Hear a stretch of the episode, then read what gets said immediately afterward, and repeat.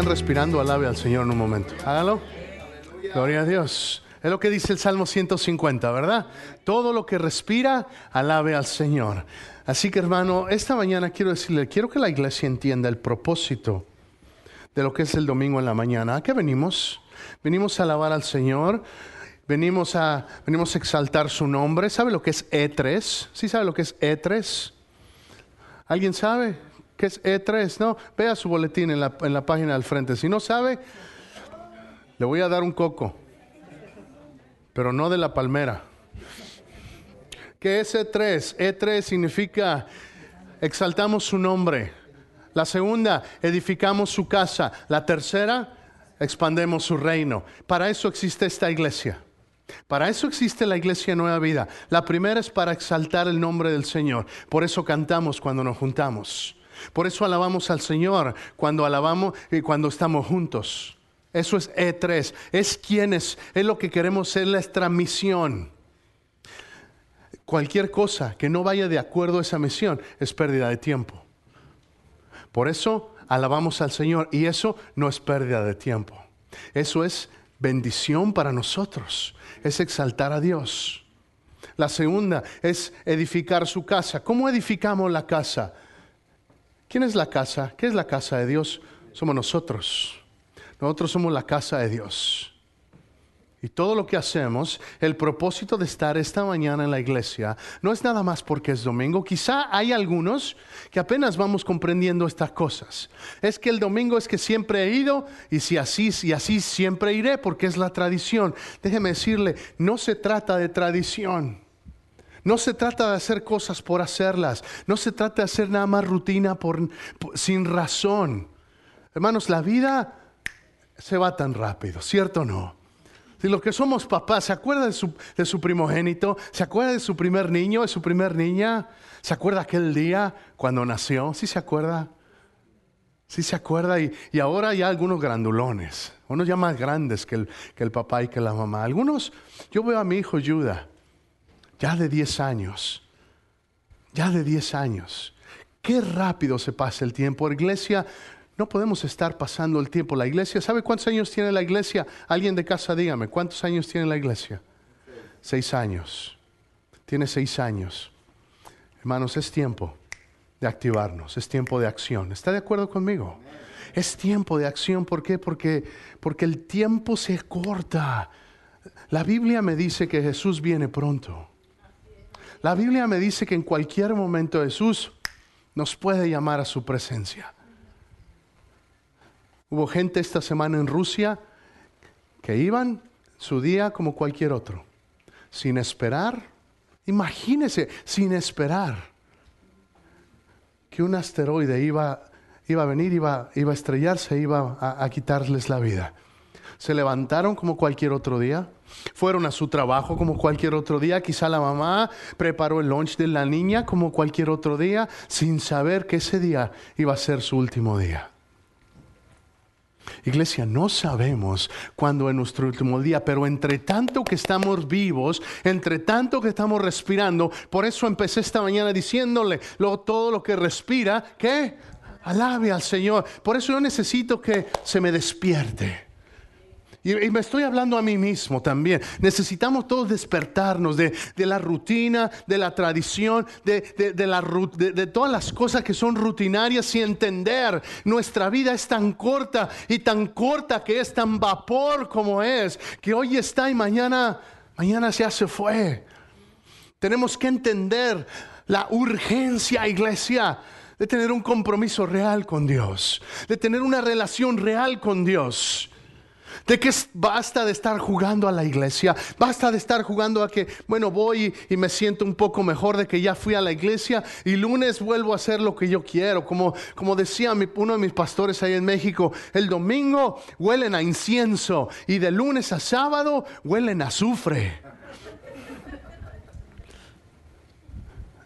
Y se repite cada semana el ciclo. Iglesia, yo no tengo tiempo para andar para andar repitiendo lo que hice ayer. Yo necesito hacer lo que moverme hacia donde Dios esté moviendo. Yo no tengo tiempo para no puedo no, no puedo estar perdiendo el tiempo en cualquier cosa. Por eso es importante que entendamos que es E3. ¿Por qué? Porque todo lo que hagamos como iglesia nueva vida tiene que estar guiado por esos tres principios. O exaltamos el nombre del Señor, o edificamos la casa del Señor. Por eso venimos el domingo en la mañana, por eso su pastor se prepara, por eso en las tardes hay grupos pequeños, por eso el miércoles estamos estudiando el libro de Esdras y Noemías. ¿Por qué? Porque queremos edificar la casa. Porque si queremos que la iglesia crezca, y yo quiero que la iglesia crezca, yo quiero que estas bancas, que estas sillas, bancas, ah, que estas sillas se llenen. Gloria a Dios que ya no son bancas. Pero yo quiero que ya no basten estas sillas. Quiero que entendamos la urgencia. Se lo he dicho antes, cada tres segundos alguien entra en la eternidad. Cada tres segundos alguien muere. Cada tres segundos. ¿Qué estamos haciendo usted y yo? Mucha gente aquí en Lombio que necesita saber de Cristo. Mucha gente quizá en su familia que necesita saber de Cristo. Mucha gente en su trabajo que necesita saber de Cristo. ¿Qué, ¿Qué, vamos a hacer, iglesia? ¿Qué vamos a hacer al respecto? Le voy a decir lo que vamos a hacer. Tenemos que buscar el rostro del Señor primero antes que nada. ¿Qué dice Mateo 6:33? Mateo, ahorita, ahorita, ahorita vamos a Isaías 55. Si no se sabe Mateo 6:33, vaya a su Biblia y, y, léalo y subráyelo y, y apréndaselo de memoria. ¿Qué dice Mateo 6:33? Dice, más buscad primeramente el reino de Dios y su justicia, y todas estas cosas os serán añadidas. Dice, busca primero el reino de Dios. Busca primero lo que Dios tiene. Busca, pon tus prioridades. Está hablando de prioridades. ¿Sabes cuál es el contexto de este pasaje? Jesús está hablando, bueno, los, los, las flores tienen con qué vestirse, los pájaros tienen que comer. ¿Y tú qué te afanas? ¿Qué te afanas? Déjame te pregunto, ¿qué te, qué, qué te afana? ¿En qué, ¿En qué estás gastando la vida? ¿En qué estás gastando la vida?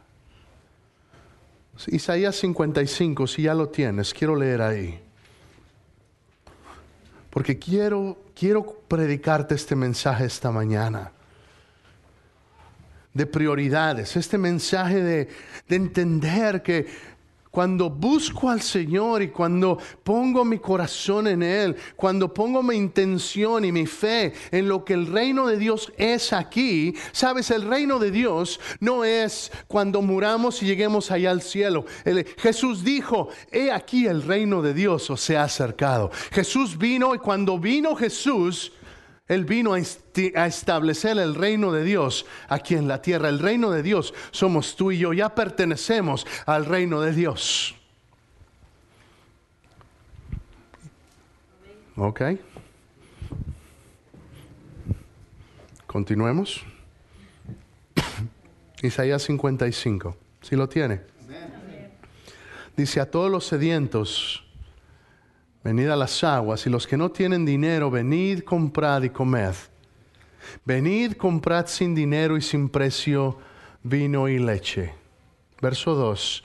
¿Por qué gastáis el dinero en lo que no es pan y vuestro trabajo en lo que no sacia?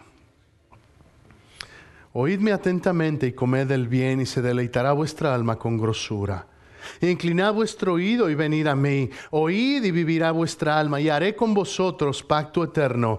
Las misericordias firmes de David. Mire, la, primera pregunta que, que quiero hacerle esta mañana es, ¿en qué estás gastando tu vida? ¿En qué estás gastando tu vida? ¿Dónde pones tus recursos, iglesia? Quiero que te lo contestes como, como, como familia, como individuo. ¿Dónde gastas? ¿Dónde estás invirtiendo tu tiempo? ¿En qué inviertes tu tiempo? ¿En qué inviertes tu dinero? ¿En qué inviertes tu energía? Porque el pueblo de Dios en aquel tiempo tenía, pero lo estaba desperdiciando. Y venían delante de Dios y clamaban, Señor, no tenemos esto, no tenemos aquello, líbranos de esto. Y Dios voltea y les dice, miren, ¿Por qué gastan el dinero en lo que no es pan? En otras palabras, estaban gastando, cuando tenían necesidad por pan, iban y se compraban algo que era no necesario. ¿Alguna vez, ¿Alguna vez ha pasado por una situación así en la que no tenemos la prioridad correcta y tengo que pagar ese bill, pero ah, ¿cómo quiero ir a ver esa película? Vámonos al cine. Es una falta de prioridad. ¿En qué gastas tu prioridad? ¿En qué gastas tu tiempo? ¿En qué gastas tu tiempo, iglesia? Señor, ayúdame. Señor, bendíceme. Señor, ministrame. Pero ¿dónde está tu tiempo de lunes a sábado? Dime dónde está tu tiempo. Estamos enfrente de la tele, quizá viendo, ¿cómo se llama? La dueña del sur, o no sé cómo se llama eso. La reina del sur, o no sé. Nada más lo vi un comercial, ¿ok? Y la realidad de las cosas es que, Señor, ayúdame, Señor, ¿dónde estás? Pero, pero quizás sea como Job lo que nos está pasando, que que Job le decía, Señor, yo sé esto, yo sé lo otro, y voltea a Dios y le dice, mira, ¿y dónde estabas tú cuando yo hice los cielos y la tierra? ¿Y dónde estabas tú?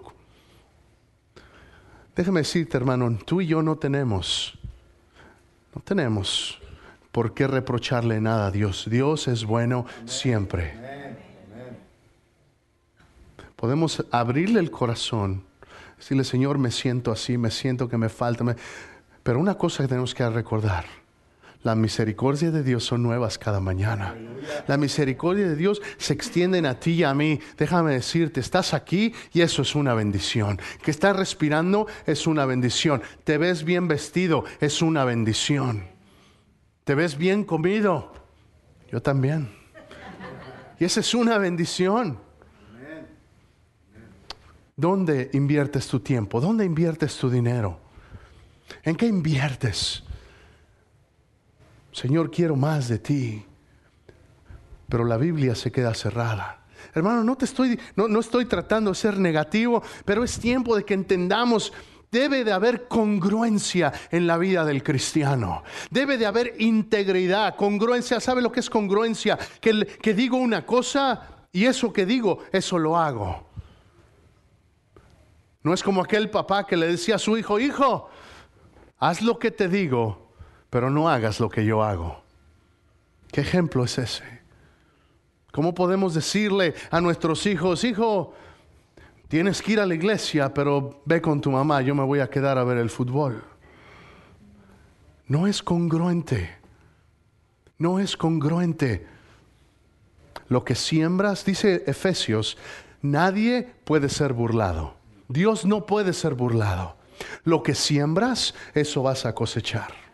Dios no puede ser burlado. Lo que siembras, eso vas a cosechar. Lo que hagas hoy, las decisiones de hoy, escúchame bien, iglesia, jóvenes, escúchenme bien. Tu decisión de hoy afecta tu destino mañana. No, es que es que yo puedo cambiar cuando yo quiera. Hermano, cambia hoy, porque no sabes si mañana lo vas a tener. Tu decisión hoy afecta tu mañana. ¿En qué estás invirtiendo tu vida? Algunos, algunos eh, es el trabajo. Y no está mal, siempre y cuando el trabajo no tome el lugar de Dios. Hay algunos que viven con tanto afán de ganar dinero. Hay algunos que con tanto afán de tener más y guardar más y acumular más. Hermano, ¿Qué dice el Salmo 23? Jehová es mi pastor y nada me va a faltar. ¿Por qué te afanas? Mateo 6:33, busca qué? El reino de Dios. Busca en primero, en segundo, en tercer lugar. ¿En qué lugar dice? Buscad primeramente. Eso significa que lo primero que tú y yo tenemos que hacer es buscar el reino de Dios. ¿Y qué significa eso, pastor? Cuando, cuando necesito pagar una cuenta, cuando necesito, cuando veo que tengo problemas con mi hijo, ¿sabe lo que eso significa? Significa, yo no sé qué pasa, pero funciona. Que lo primero que hago es me pongo de rodillas y clamo el nombre de Jesús. Dios dará, Dios abrirá camino. Él, te mostrará, Él traerá gente que te ayude, Él te, te abrirá un nuevo trabajo. Pero no va a empezar a menos de que tú y yo doblemos las rodillas y clamemos delante del Señor. Y hay algunos que no estamos acostumbrados a doblar las rodillas, a levantar las manos y a clamar. Hermano, es tiempo. Queremos la gloria de Dios. Lo cantamos, Señor, muéstranos tu gloria. Quiero ver tu gloria caer sobre mí. Cantamos ese canto de Marco Barrientos. Pero no, pero, pero ¿dónde está la prioridad? Tiene que haber congruencia. Yo quiero ver la gloria del Señor en este lugar. Y yo sé que tú también, iglesia. Entonces tenemos que clamar al Señor. Tenemos que, tenemos que venir y, sabes, te voy a invitar. Ven a las 10 de la mañana a la oración. De 10 a 10, 20. Tenemos 20 minutos de oración para consagrar este, este lugar. Me gustaría que todos los que son miembros de la iglesia pudiésemos llegar de 10 a 10, 20. Y poder, yo sé que no es posible siempre. Yo sé que hay algunos que con los niños, yo entiendo eso. Pero si hacemos el propósito de llegar y venir y buscar el rostro del Señor como iglesia, es que, es que va a ser igual, pastor, no va, no va a cambiar nada. De todos modos, ¿sabes, iglesia? Si, si siempre seguimos haciendo lo mismo, siempre vamos a seguir teniendo los mismos resultados. Pero yo sé, escúchame, yo sé que cuando clamamos, él responde. Yo sé que cuando oramos, Él responde. Salmo 22, 26 dice, comerán los humildes y serán saciados. Alabarán a Jehová los que le buscan. Vivirá vuestro corazón para siempre. Para los que se preocupan, ¿cómo le voy a hacer para pagar? ¿Cómo le voy a hacer para comer? Dice la palabra del Señor, comerán los humildes y serán saciados. No dice comerán los ricos. No dice comerán los que tengan buen trabajo o los que tienen una buena cuenta en el banco. Dice comerán quienes? Los humildes. ¿Por qué? Porque Dios ve tu corazón. Porque Dios ve lo que hay dentro de ti y de una o de otra manera Él va a proveer para ti. Y si no estás pasando por un momento de prueba o de necesidad, quizá no sea tan fácil, quizá más bien sea fácil decir amén. Pero cuando estamos en medio de la prueba, cuando estamos en medio de la escasez, Señor, ¿dónde estás? Señor, ¿dónde está? Me siento afanada, me siento afanado. Agárrate de estas promesas. Agárrate de esta promesa, porque lo que Dios dice él lo cumple, iglesia. Lo que Él dice, Él lo cumple. Por eso, papás, no dejes de traer a tu hijo a la casa de Dios. No dejes de instruirlo en la Biblia. ¿Por qué? Porque hay promesa. Instruye al niño en su camino y aun cuando fuere viejo, no se apartará de Él. Ay, es que ahí viene luego a regañadientes el chamaco. Mejor que se quede a, a ver las caricaturas, hermano. Tú decides. Tú decides, Dios te lo ha encomendado a ti y a mí para que tú y yo seamos buenos mayordomos, porque al final del día son de Dios, los hijos no son nuestros. Dios nos los pone en las manos por un tiempo y después se van y tomarán sus propias decisiones. Jessica, Gaby se gradúan este, este año, van a la universidad, ya manejan por sí misma, ya se mueven sola. Yo me pongo a pensar cuando mi hija quiera ir a la universidad, cuando mi hija quiera irse en el carro sola, no es posible. Ya le dije, tú no te puedes casar hasta que tengas 36 años.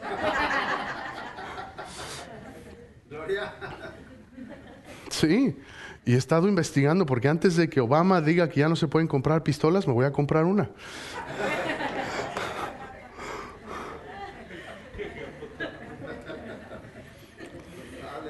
Así es.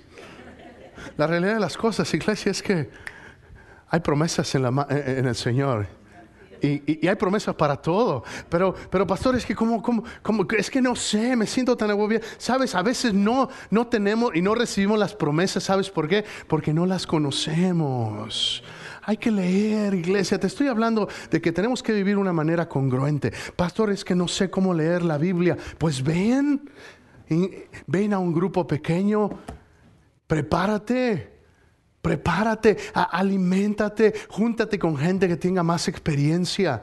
Es tiempo, iglesia, que Dejemos de, pues ya lo empiezo la próxima semana. Empezamos, bueno, ya a ver cómo le hacemos después. No, hermano, después quizá nunca llegue. Hoy es el día de acción. Hoy es el día de movernos. Hoy, dice la palabra, es el día de salvación.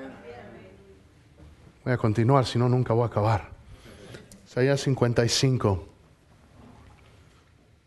verso 6. Buscad a Jehová mientras puede ser hallado llamadle en tanto que está cercano.